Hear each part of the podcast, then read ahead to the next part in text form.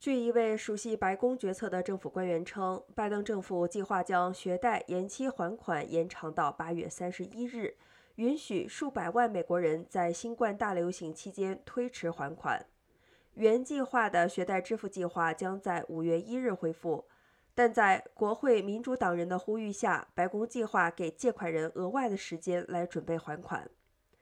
根据教育部的最新数据，该行动适用于超过四千三百万美国人，他们拖欠联邦政府总共一点六万亿美元的学生债务。